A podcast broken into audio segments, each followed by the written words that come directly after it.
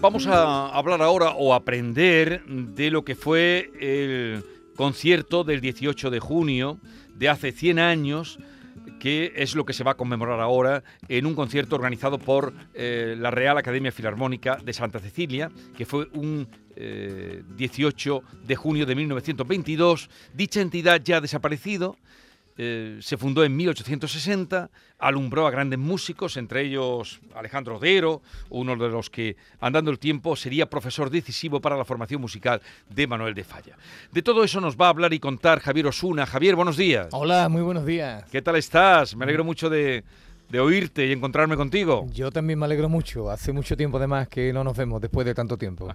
bueno, eh, está conmigo Maite Chacón. Hola Javier. Un saludo, Maite. Querido Javier, un abrazo. Sí, por favor, que era mi escudero en el pelotazo. Sí. hace ya 20, años, ¿eh? Hace 20, Quillo, todo, esto va demasiado De todo hace 20 años como mínimo. Sí, sí, sí, sí. Oye, ¿y qué, tal te va la vida de, de jubilado? Pues mira, eso quisiera yo, estar jubilado. Estamos en activo, pero bien, feliz, contento. Uno tiene trabajo y luego además fuera de este, pues eh, tiene oportunidades preciosas como rememorar el centenario de este concierto.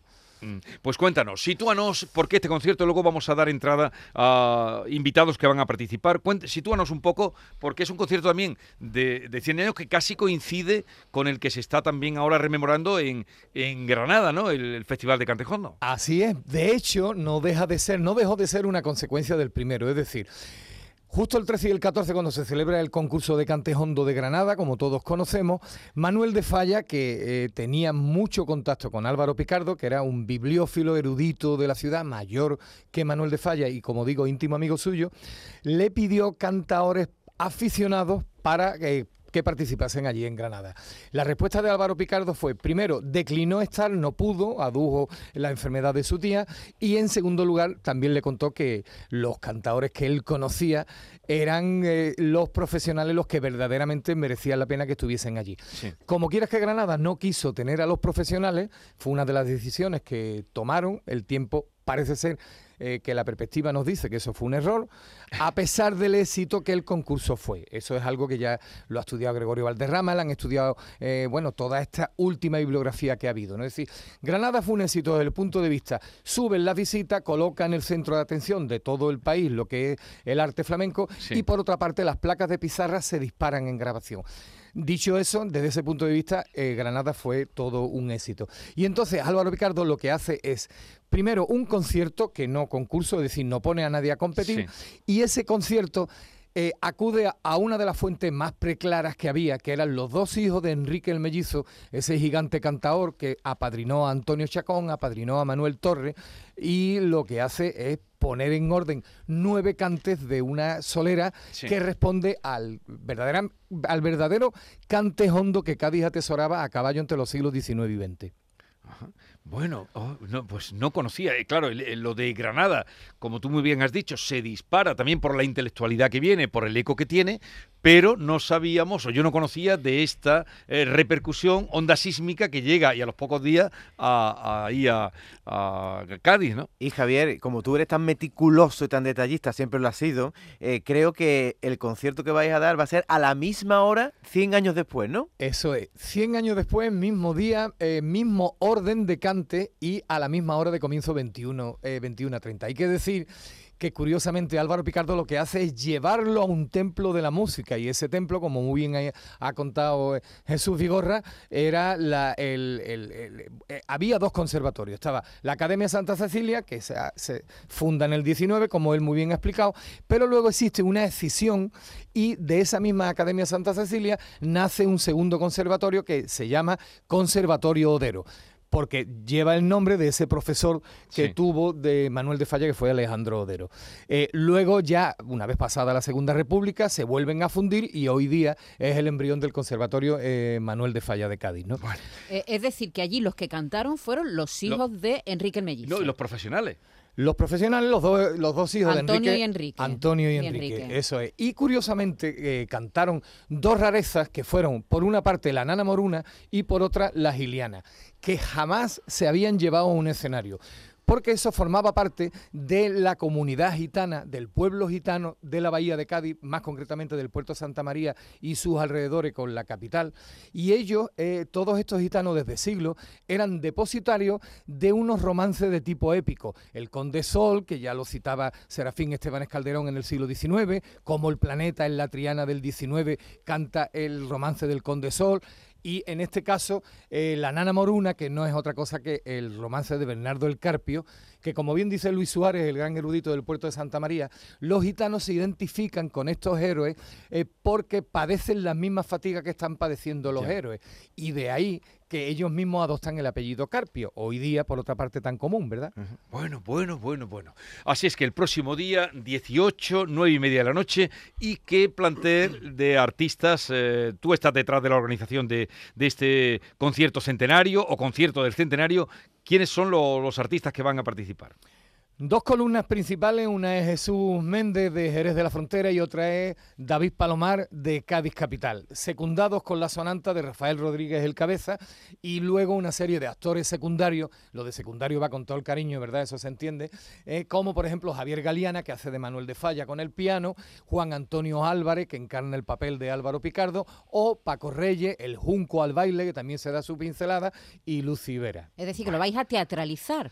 Claro, hemos tenido que teatralizarlo, bueno, primero porque nos apetecía hacerlo, Maite, pero sobre todo porque hemos cambiado mucho la concepción de esos nueve cantes que se dieron en el, en el año 22 oír hoy día esa selección de cante tan sumamente denso, soleá, seguirilla por cuatro estilos distintos, serrana, polo, caña, martinete, saeta vieja, eso hoy día eh, eh, duerme al más aficionado. Entonces hemos recurrido a eso, a una puesta en escena, la dramaturgia, ¿verdad? Y se escucha el amor brujo, se cuenta, se narra y eso es otra cosa, ¿no? Ah, claro, claro, claro. Bueno, pues están con nosotros esos dos columnas, ha dicho, que sostienen el espectáculo y además, estando eh, Jesús Méndez, estando de Palomar, hay fiesta, hay fiesta. Habrá momentos hondos, pero hay fiesta segura. Jesús Méndez, buenos días. Buenos días, Jesús. ¿Qué tal estás, Tocayo? Muy bien, aquí escuchando y disfrutando que, eh, ¿Ya lo tenéis todo preparado? O, ¿Cómo van los preparativos de este espectáculo? Sí, bueno, la verdad que lo que son los cantes que vamos a interpretar con las letras y demás, ya llevamos bastante tiempo trabajando con, con Ramón Soler, ¿no? que es verdad que ha hecho un trabajo magnífico de, sobre todo de comprobar los estilos que, podrían haber sido en ese, en ese momento, ¿no? en ese día cuando se hicieron. Y, hemos estado adaptando, eh, trabajando sobre la música y los estilos de, estas letras que, interpretaron ¿no? Antonio y Enrique. Y, la verdad que, estamos muy contentos con el resultado y, deseando de, hacerlo, ¿no? de interpretarlo. Y también David Palomar, eh, otro buen amigo de la casa, y, desde luego admiramos también el arte de, de estos dos que son extraordinarios. David, hola. Muy buenas, Jesús, ¿cómo estás? bien, bien. Aquí entusiasmado escuchando a, Javier Osuna de este espectáculo que recuerda aquel, aquel concierto, aquella, aquella celebración. Eh, es que es algo histórico, ¿no? Y algo que ni el propio gaditano sabía, ¿no? Eh, por eso hay que ponerlo en alza y que la gente sepa de dónde venimos para saber dónde queremos ir, ¿no? Porque somos eso, ¿no? Fíjate lo que el comentario que has dicho tú. Seguro que estando Jesús Méndez y David Palomar habrá fiesta. Precisamente este recital está todo al revés, ¿no? Eh, no pero eh, todo al contrario de eso, ¿no? Eh, verá que son cantes muy solemnes, muy... ¿Sabes? Que no, no tiene nada que ver con la parte festera de Cádiz que vamos a decir que se ha puesto de moda en estos 40, 50 años atrás. Pero, pero ni, ni un poquito al final. Ni un poquito de nada. Ah, que no vaya a hacer nada. Sí, Javier Osuna, no, no me, se me está, hay, me una, está... hay una licencia final, pero, pero es que la, la, traca final del argumentario lo que trata es de romper el tópico. Ya. Hay un tópico instalado y ese tópico es que Cádiz es festero y fácil. Esos dos adjetivos le están haciendo mucho daño porque el corpus sigrillero mayor de las tres casas fundacionales, que son Triana, Jerez y Cádiz y alrededores de la bahía, ¿verdad? El corpus mayor se contabiliza precisamente en el ámbito de la bahía, ¿no?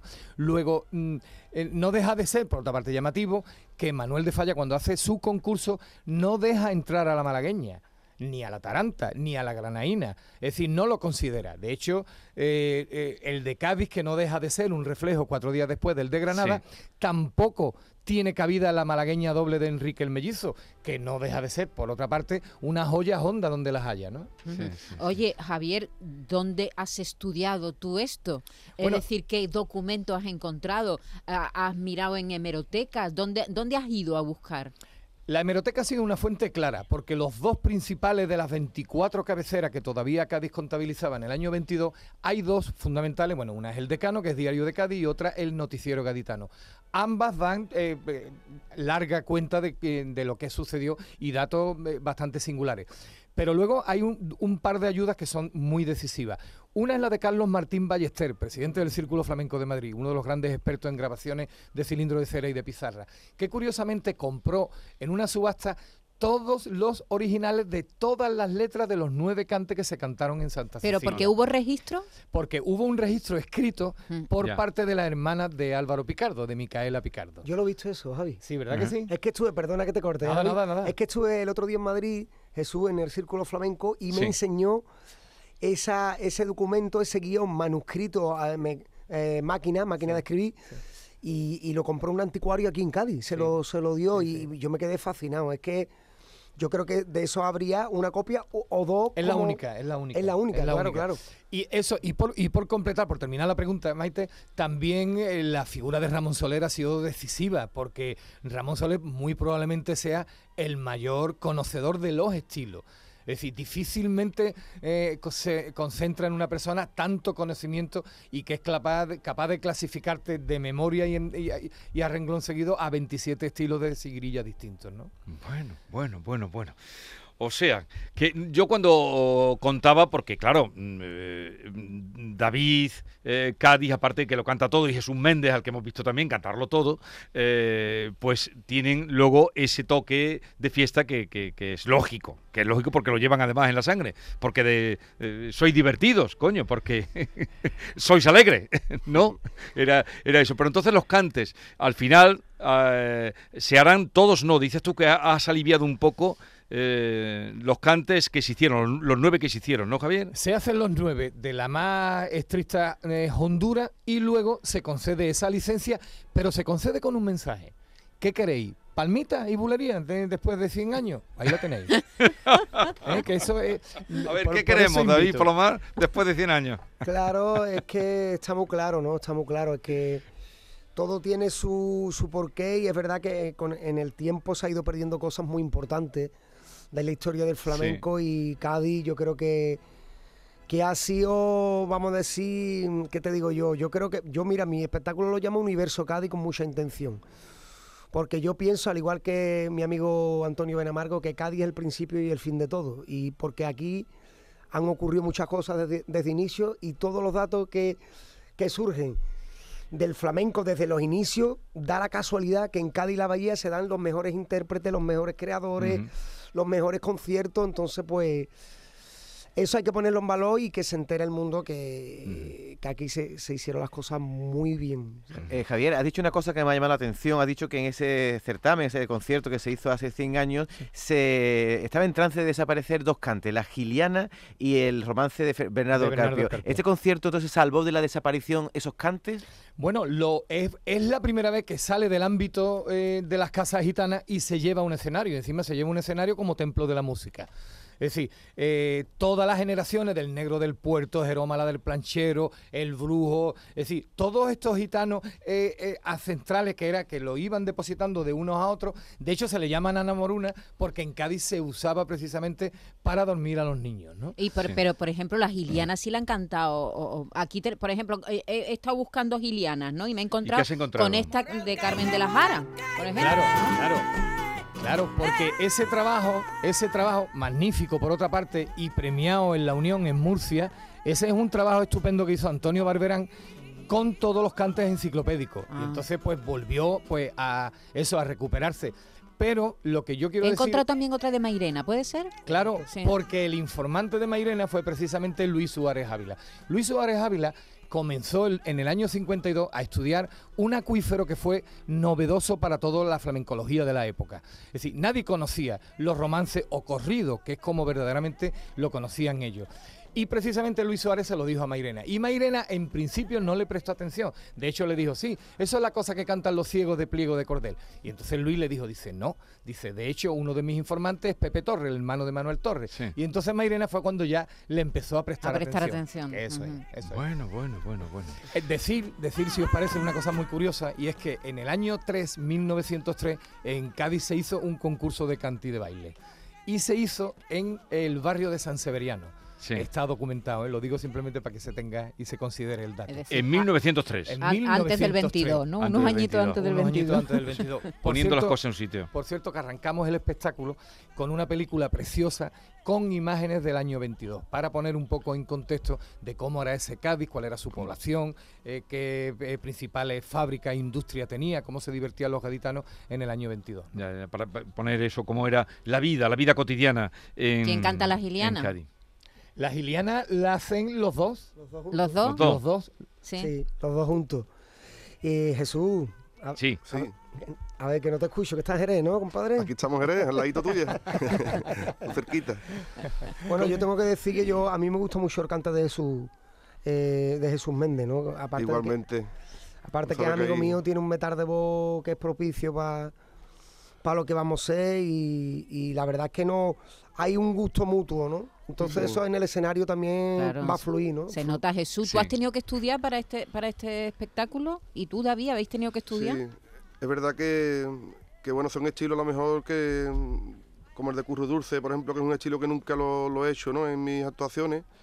Y siempre esto sirve para, enriquecer nuestro repertorio, para seguir aprendiendo ¿no? y, escuchar cosas nuevas como las gilianas, algunos estilos que, que a lo mejor tampoco había hecho nunca. Y, es verdad que te sirve para, por lo que he dicho antes, ¿no? para enriquecerte y, el que es aficionado pues lo hace con, mucho gusto. ¿no? No, y, los y los aficionados que nos estén escuchando, desde luego, con, esta disertación, esto que nos habéis eh, presentado, es un concierto como para no perdérselo. 18 de junio, eh, a las nueve y media de la noche, eh, en recuerdo, bueno, más que recuerdo, recreación de lo que fue el, concierto del 18 de junio de hace 100 años. Bueno, me alegro mucho de saludaros. ¿Cómo se presenta el, verano, Jesús? Pues la verdad que, muy bien, Jesús. Estamos, tenemos muchos festivales de, verano ¿no? cerrados. Y, bueno, con muchas ganas, después de todo lo que, lo que hemos pasado ya de pandemia y demás. Vuelve la vida. Vuelve la vida, vuelve el flamenco, el arte y estamos encantados de, de poder ir a muchos rincones de Andalucía y de España, ¿no? ¿Y tú, David? Gloria bendita, Jesús, todo lo que venga a partir de ahora es algo increíble, ¿no? Yo lo disfruto mucho todo lo que hago. Y además saco disco el 16 de septiembre. Estoy muy conectado con el arte ahora mismo. O sea. Además, Jesús, ¿cómo, cómo? Perdón, no digo decir que, o sea, como siempre, porque tú siempre estás con ideas, tú siempre tienes tu cabeza, siempre está moviéndose. yo voy, yo siempre voy en mi camino, Jesús, tú lo sabes, yo voy en mi historia, en el disfrute mío propio y eso me da la posibilidad de encima todo llenar la, nevera, pues imagínate qué satisfacción. Oye, Javier, felicitarte por tu trabajo eh, arqueológico eh, y, de amor, porque ya solo basta oírte para eh, ver tu amor por, por el flamenco, por el arte. Y por Cádiz. Y por Cádiz. Muchas gracias. Cádiz, principio y final de todo, ¿no? Muchas gracias. Yo me, alegro, yo me alegro mucho que eh, nos hayáis hecho esta entrevista con tanto cariño y, bueno, porque tenemos esos vínculos que no nos los quita nadie, ¿no? En aquella redacción, ¿verdad? Allí de Sevilla. Hombre, por favor. y también... Aquí estamos sentaditos. A, Jesús, digo, digo, a Jesús Méndez y, y David Palomar y todos los que intervienen. Un abrazo muy grande, que vaya todo bien y nos has dado una lección de historia. Nos habéis dado una lección de historia del flamenco, ¿eh? Un abrazo. Un abrazo. Un abrazo. Un abrazo.